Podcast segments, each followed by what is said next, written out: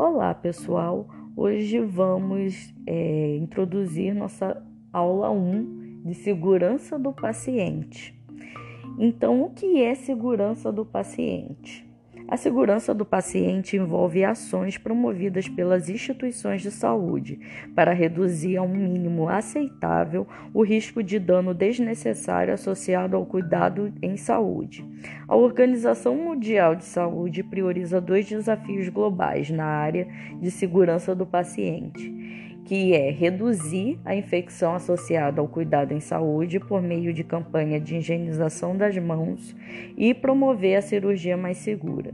Além disso, foram estabelecidas as metas internacionais para que o paciente não sofra algum tipo de dano que poderia ser evitado, através de estratégias de prevenção para a segurança do paciente.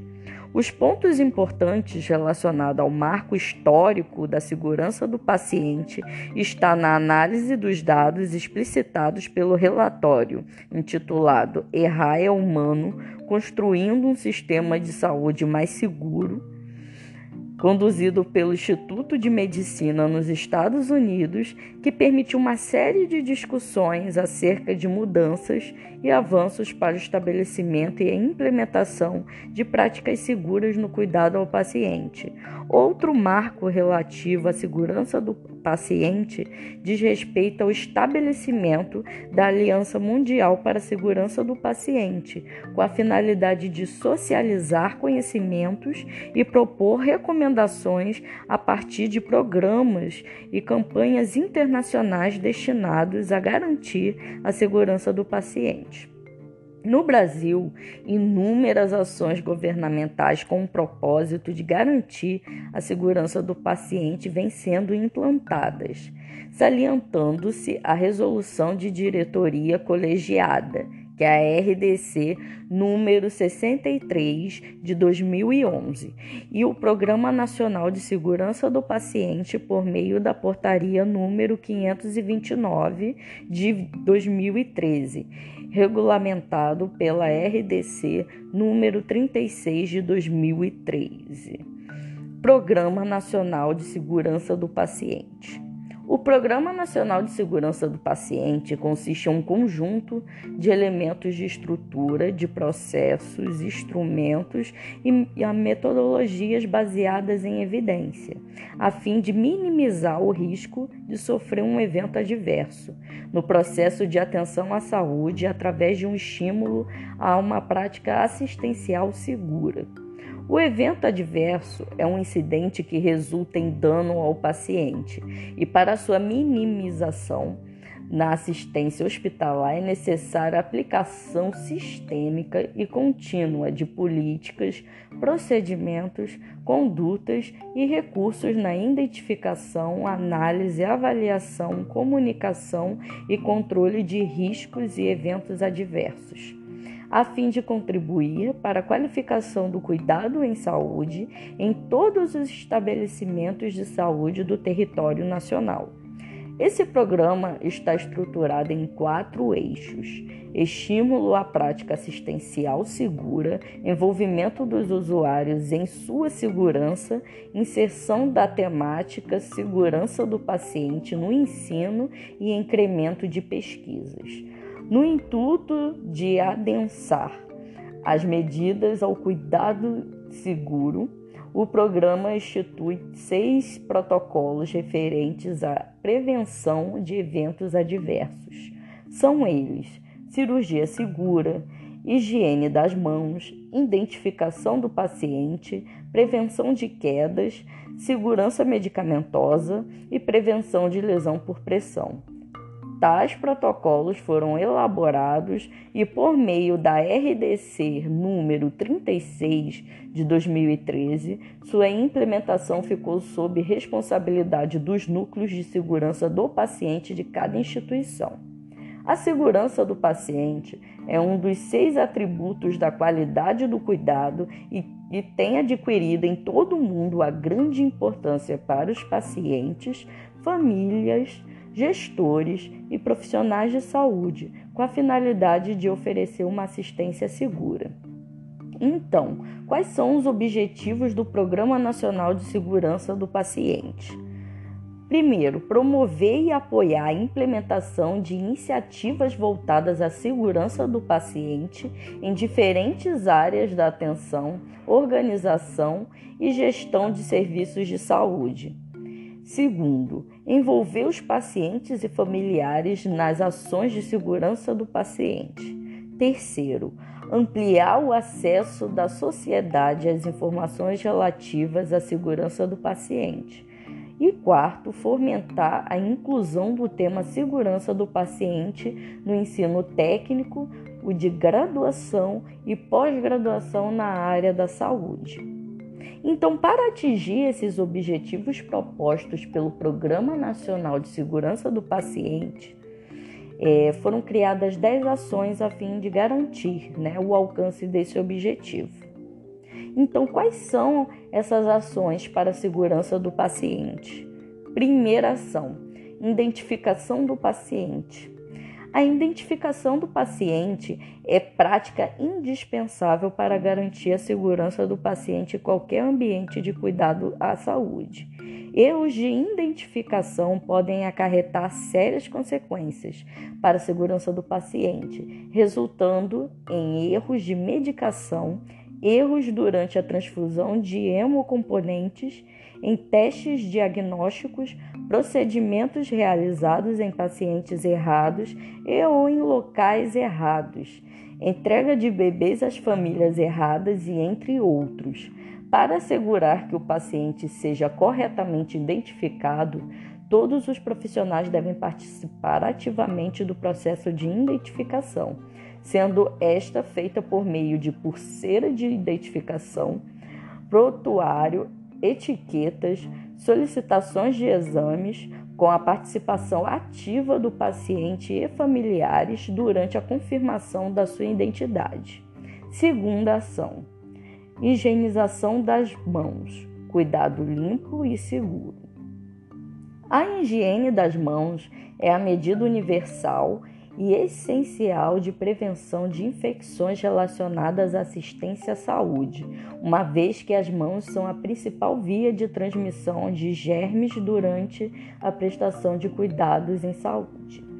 A higiene das mãos deve ser realizada obrigatoriamente antes e após o contato com o paciente, antes e após a realização de procedimentos assépticos, após o contato com material biológico e após o contato com mobiliário e equipamentos próximos ao paciente. Para tal, podemos utilizar a água e sabão ou álcool em gel, sendo este último indicado para não quando não há sujidade visível nas mãos. Terceira ação: catéteres e sondas, conexões corretas. A administração de fármacos e soluções por catéteres, sondas e seringas é prática de enfermagem comum que pode ser desenvolvida em ambientes de atendimento à saúde. A infusão de soluções em vias erradas, como soluções que deveriam ser administradas em sondas enterais, serem realizadas em catéteres intravenosos devido à possibilidade de conexão errada, é um evento frequente, porém pouco documentado, que pode causar graves consequências e até mesmo a morte do paciente. A capacitação, a orientação e o acompanhamento contínuo sobre os riscos à segurança do paciente frente às conexões erradas devem ser destinados a todos os profissionais de saúde. Quarta ação: cirurgia segura. Este passo apresenta medidas para tornar o procedimento cirúrgico mais seguro, ajudando a equipe na redução da possibilidade de ocorrência de danos ao paciente. A utilização de listas de verificação, como as checklists, traz inúmeras vantagens. Os serviços devem elaborar suas listas específicas, dependendo da complexidade dos procedimentos que são realizados. Neste sentido, existem três momentos cruciais para a segurança do paciente em experiência cirúrgica, sendo eles antes da indução anestésica, antes da incisão da pele e antes do paciente sair da sala de cirurgia.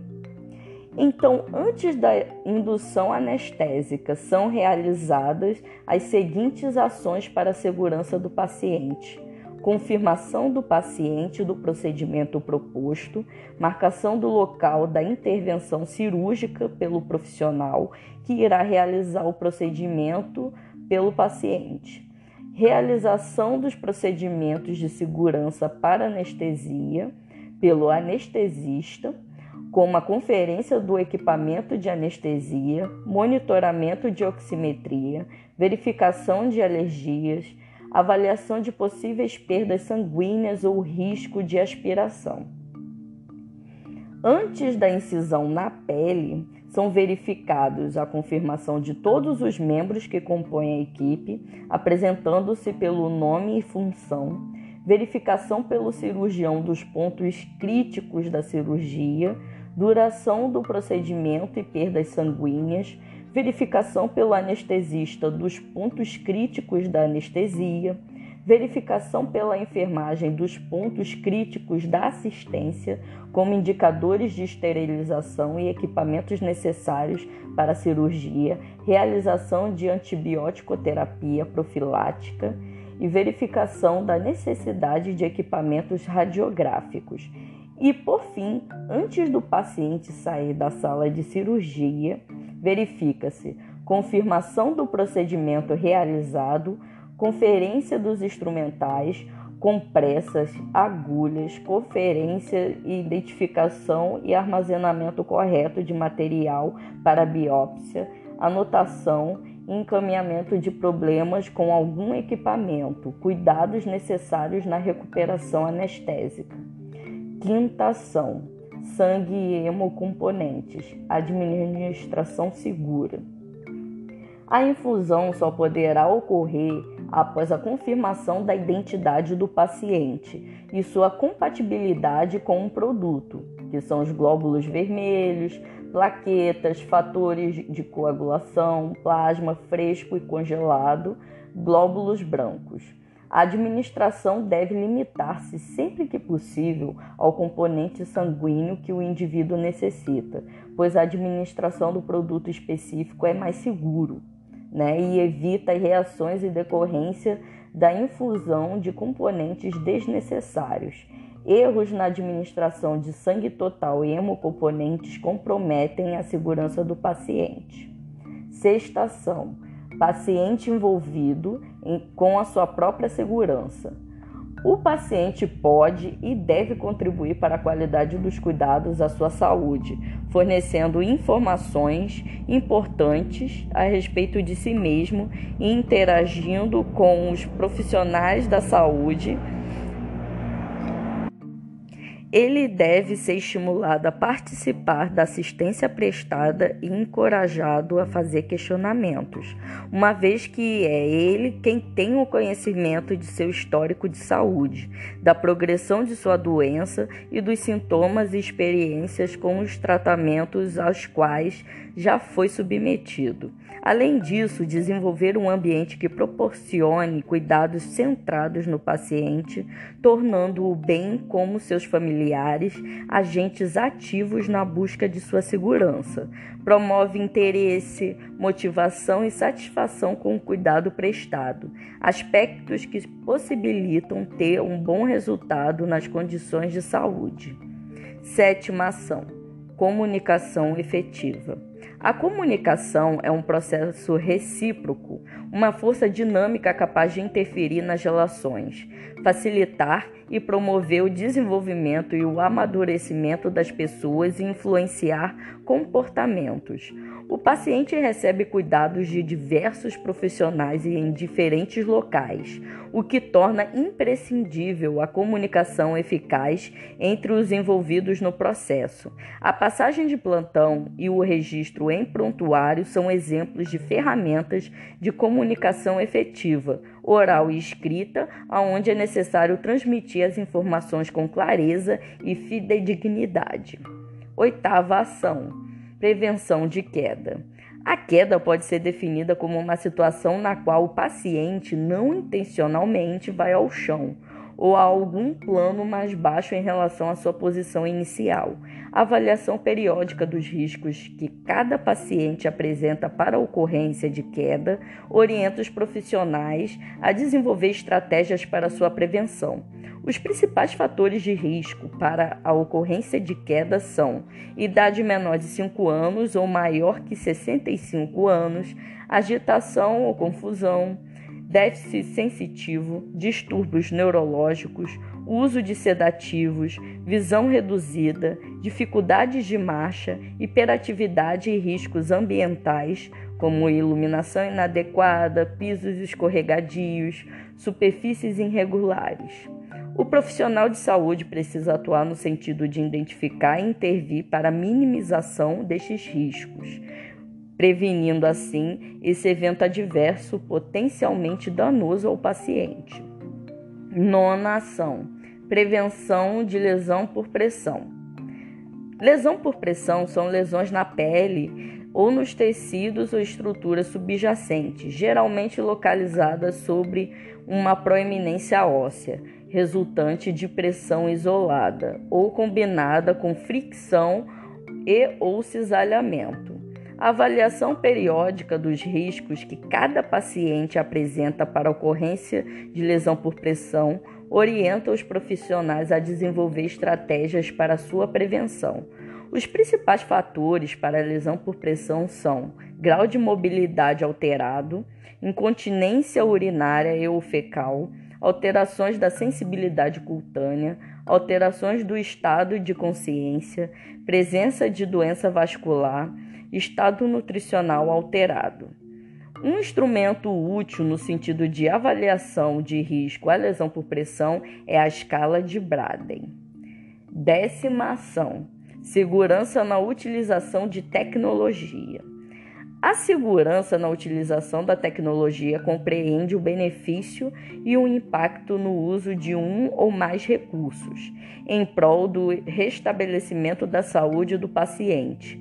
Visa identificar soluções que têm como propósito promover melhorias específicas em áreas de maior risco na assistência à saúde, para que a tecnologia seja utilizada de maneira apropriada. São medidas recomendadas na utilização segura de tecnologia durante assistência em saúde.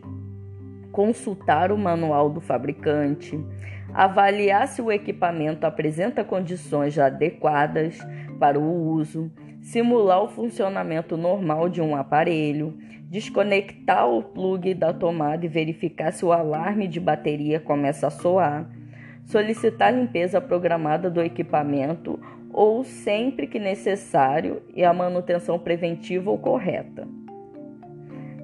Orientar-se no serviço de engenharia ou manutenção da instituição sobre o uso adequado de equipamentos se quando houver qualquer dúvida. Informar ao paciente ou ao familiar as condições de uso, disparo do alarme e anormalidades, e explicar ao paciente como acionar o profissional em caso de urgência. Então, pessoal, esse é um resumo sobre a aula de segurança do paciente. Até a próxima aula.